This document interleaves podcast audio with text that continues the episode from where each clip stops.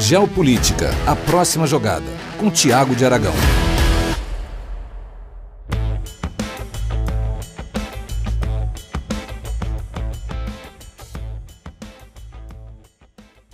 Olá a todos, sejam bem-vindos a mais um episódio do Geopolítica Próxima Jogada. O episódio de hoje está um pouco diferente, vou usar um mapa aqui, porque eu vou falar um pouco sobre a geopolítica dos mares, mas numa região muito específica, a região aqui do Oceano Índico. Esse é um assunto muito, muito interessante, é uma área extremamente relevante para a composição geopolítica e de influência dos países, mas infelizmente é um assunto que dificilmente é debatido ou, levantado no Brasil por conta da distância. Agora, ao mesmo tempo, ele tem um impacto forte no Brasil por conta do trânsito das exportações brasileiras nessa região. Então, se você trabalha com isso, se você é um curioso, qualquer que seja a razão, acho que é muito interessante entender um pouco sobre como que grandes potências estão se posicionando aqui no Oceano Índico e como que isso muda um pouco ou afeta a balança de poder entre os países.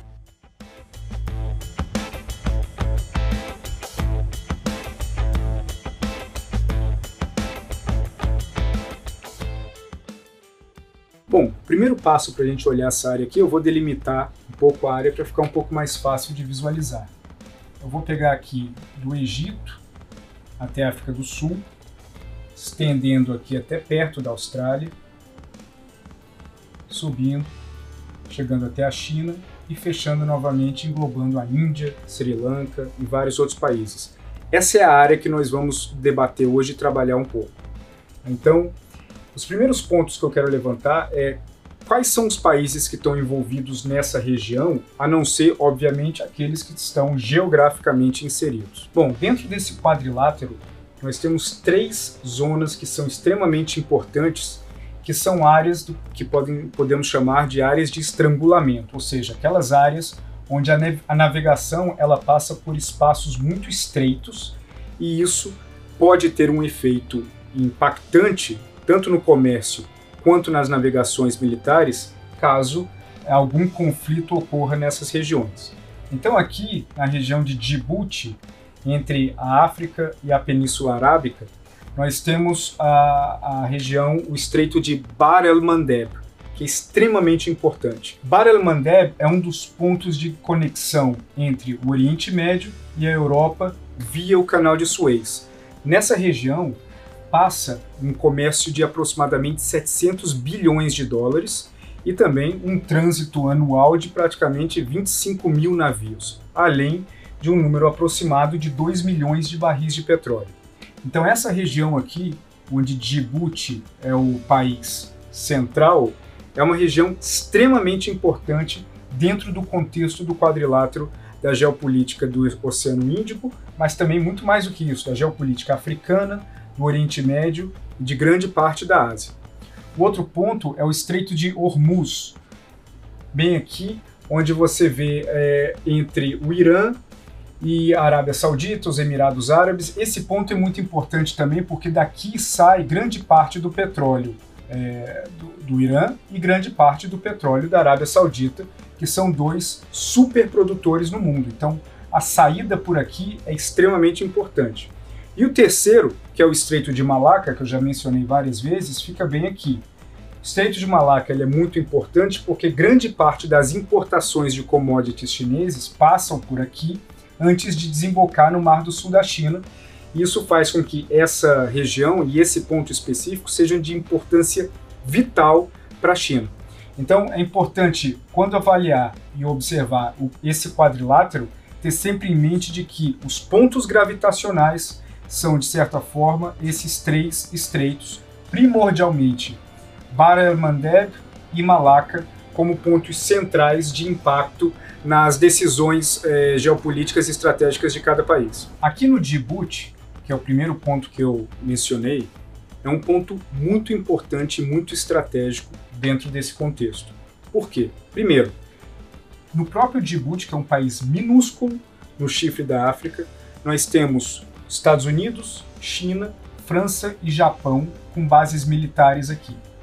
E por que, que eles têm essas bases militares no Djibouti? Bom, primeiro pela importância desse, dessa via de acesso até o canal de Suez, que já foi explicado, mas também porque a partir daqui é uma base de operações para qualquer coisa que precisarem fazer no Mar Arábico e no resto do Oceano Índico.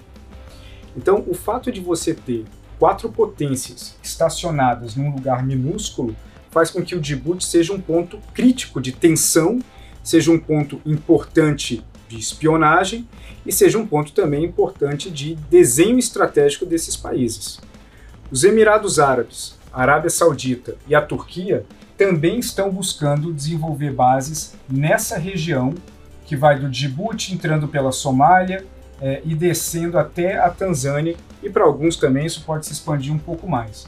Mas isso mostra como essa é uma região que está chamando e atraindo atenção cada vez maior por conta da importância do trânsito de comércio aqui e também principalmente pelas expansões e exposições de poder que a China e a Índia e, e também Estados Unidos estão disputando dentro dessa área aqui. Bom, vamos começar aqui pensando na China, tá bom? A China ela já tem uma presença nessa região desde 2008, quando ela começou toda uma estratégia para combater pirataria aqui na costa da Somália. Como vocês já sabem, já devem ter visto em milhões de notícias, é, muitos piratas atuam, pelo menos atuavam mais nessa região, e acabava afetando navios mercantis de vários países, inclusive da China, o que levou a China ampliar a presença nessa região, dentro do pretexto de combater piratas somalis. Obviamente, isso não é o pretexto principal, porque a China, se nós sabemos, a China sabe ainda mais de que essa aqui é uma região crítica e o controle é, político, mesmo que não tenha um controle, mas uma presença forte militar nessa região, tem um impacto grande e também traz benefícios. Além disso, a China desenvolveu uma aliança com o Sudão e o Sudão do Sul, além das alianças normais que ela desenvolveu no resto do continente, como linhas de financiamento e é, crescimento no, no comércio bilateral. A Etiópia, por exemplo, que é um país também visto como muito importante para a China, é um país que recebe muitos investimentos e também um, um desenvolvimento específico de uma ferrovia que liga a Etiópia até o Djibouti, já que a Etiópia não tem saída ao mar. Então a China ela tem uma postura cada vez mais impactante no continente e principalmente com foco no leste da África, porque essa é uma região que para eles tem impacto não só na, na questão de segurança nacional, mas também, principalmente, no fluxo de commodities. Aqui em Djibouti, a base militar chinesa ela tem capacidade de abrigar até 10 mil soldados esses números eles flutuam e não, ainda não chegou a ter esse número de soldados, mas o fato de ter essa possibilidade em uma base militar que é vizinha à base militar americana, que é vizinha à base militar japonesa, isso é um ponto de tensão. Então, o investimento aqui nesse país e esse sendo o ponto de partida acaba sendo uma influência muito importante. Além disso, a, a China ela também tem um posicionamento forte em outras áreas desse quadrilátero.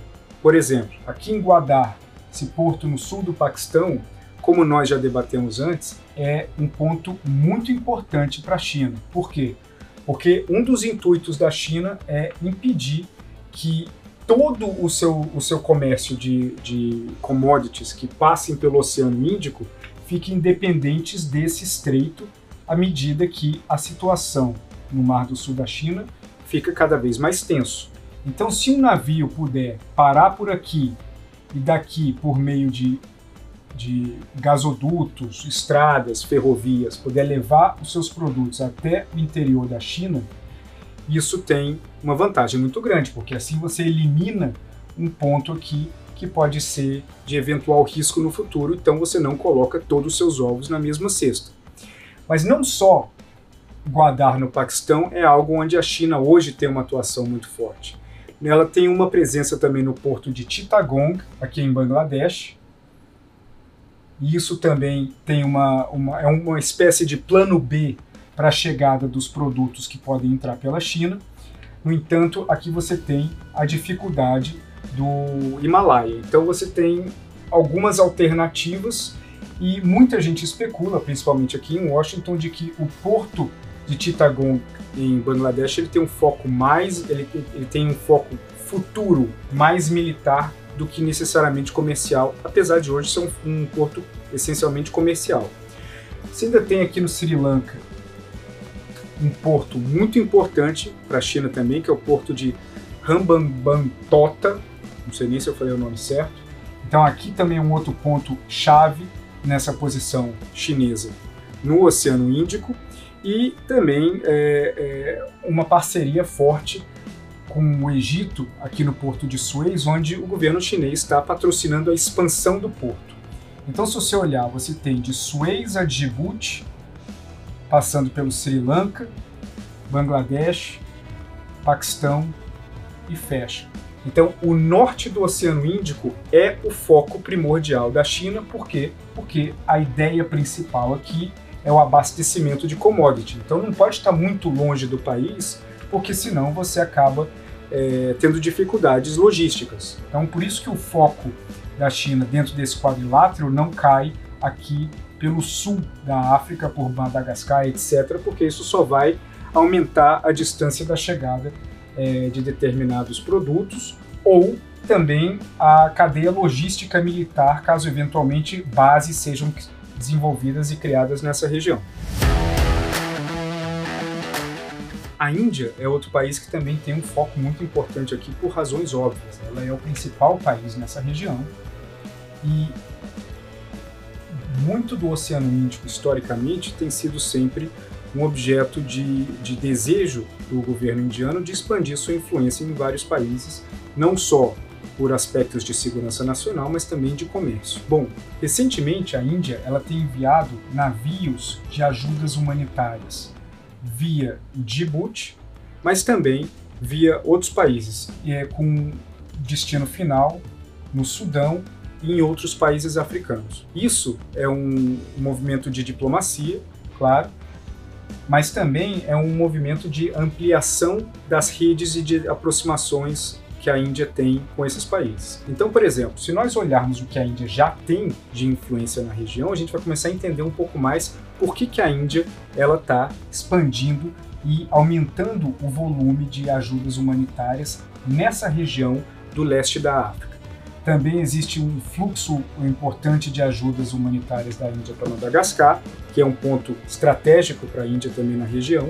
E, além disso, existem outras alternativas de expansão de influência que a Índia está visando aqui, nessa região. Um acordo de cooperação de defesa foi firmado com Oman. Isso é relevante porque isso dá uma, uma possibilidade de que a Índia ela tenha, ela feche pelos dois lados aqui o ingresso em relação ao Paquistão. Então, no caso de um conflito ou de uma guerra com o Paquistão, a Índia, por meio desse acordo eh, de defesa com o Oman, teoricamente poderia abrigar defesa, eh, navios de guerra aqui, navios de guerra saindo da própria Índia, eles poderiam fechar essa área aqui em relação ao Paquistão e assim suprimir a chegada de produtos de necessidade para o Paquistão. Agora, claro, numa hipotética guerra entre os dois, Paquistão ele teria um aliado poderosíssimo que seria a China, como nós já sabemos da relação entre esses dois países. Além disso, a Índia ela também investe em muitas parcerias de cooperação para uso de bases militares na região e também instala instalações das suas próprias bases militares. Então, por exemplo, em Seychelles, aqui, a Índia ela tem um centro de monitoramento de radar. Então, esse aqui é um ponto importante, é uma base militar pequena, com foco em comunicações e radar, mas que a Índia mantém aqui em Seychelles. Além disso, existe uma, uma cooperação com o Japão, que precisa ainda avançar um pouco mais, mas ela está basicamente bem sólida, para o uso da base militar japonesa em Djibouti. Então isso é algo que também já existe. Além disso, existe uma, uma base de radar indiana no Sri Lanka, que também tem uma importância muito, muito grande, uma outra base de radar em Bangladesh, uma, uma, uma cooperação, uma parceria de uso de uma base naval eh, em Singapura. Então você vê que a Índia ela também está expandindo bastante as suas capacidades de, de operações militares na região. É, ainda tem outros acordos, como por exemplo é, radar de monitoramento nas ilhas francesas de Réunion, o uso da base militar de Diego Garcia. Existe também outro centro de radares nas Maldivas, outro em Madagascar. Então, essa região, o trânsito nessa região, seja militar, seja comercial, quem é o principal país que consegue monitorar o fluxo de, de navegação nessa área? É a Índia. Então, a, a aproximação da França com a Índia, do Reino Unido com a Índia, e dos Estados Unidos com a Índia é muito importante porque eles possuem uma capacidade técnica muito importante de monitoramento de trânsito, tanto comercial quanto militar nessa região.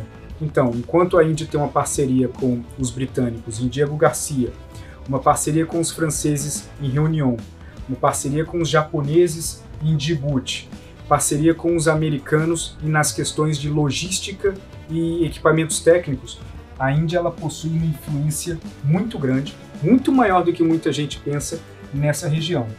E a ideia nos próximos anos é de, da expansão da presença, tanto militar quanto comercial, da Índia aqui. Então a Índia ela vem investindo em relações bilaterais com a Tanzânia, com Moçambique, a fim de desenvolver um pouco dessas relações e dessas parcerias comerciais que, como sabemos também, as parcerias comerciais são as portas de entrada para parcerias mais profundas, como a China bem utiliza nessa região e também na América Latina. Os Estados Unidos também têm uma presença histórica nessa região. Muito recentemente, da parceria entre Estados Unidos e Índia se dá pela, pela compreensão americana de que a ocupação dessa área militar também afeta diretamente a sua segurança nacional, tanto em termos de commodities por conta do histórico conflito que nós temos aqui na região do Oriente Médio, como também pelo próprio crescimento da China. Então, esse aqui acaba sendo um potencial campo de batalha onde a presença militar americana é muito forte. Recentemente, em julho, os Estados Unidos eh, enviaram o navio USS Nimitz, assim como vários outros destroyers, para treinamentos eh, em conjunto com a Marinha Indiana. Tanto que o comandante dessa, o comandante Kirk dessa frota que fez o treinamento com a Índia, ele falou que a frota marítima do leste da Índia ela é altamente poderosa e pode sim complementar muito bem as ações militares americanas nessa região. Importante também lembrar que existe um acordo chamado Quad entre Estados Unidos, Índia, Japão e Austrália que é um acordo principalmente de inteligência e de exercícios marítimos conjuntos. Então, isso faz com que o peso da influência americana nessa região, até porque o Japão também tem a base aqui, junto com os Estados Unidos, e a Índia, façam com que os Estados Unidos liderem uma força que tem uma vantagem muito é, importante em relação à China de ocupação dessa área. A China, como eu mencionei, ela tem estrategicamente o Paquistão e cada vez mais aumentando a sua força no Mar do Sul da China, que pode facilmente entrar no Oceano Índico também. Então esse esse é o local onde muitas dessas convergências de força entre aliados ocorrem, mas também onde os possíveis confrontos entre inimigos também possam ocorrer.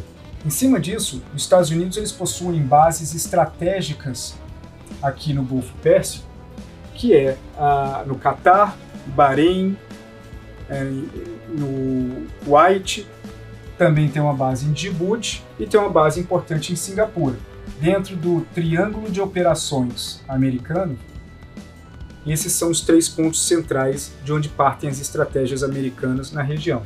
Diego Garcia é uma ilha britânica, mas é aliada e também conta com tropas americanas presentes lá.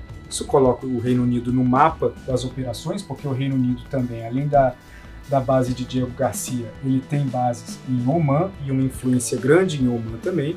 E a França também está no mapa por conta da Ilha Reunião, de Mayotte e da base que eles têm em Djibouti. Inclusive, a ilha de Mayotte, que é francesa, mas ela é disputada pela, pelas ilhas Comoros, é um aspecto interessante nessa batalha geopolítica, porque a China, a Rússia e a África do Sul estão a favor de Comoros para que a França perca essa ilha.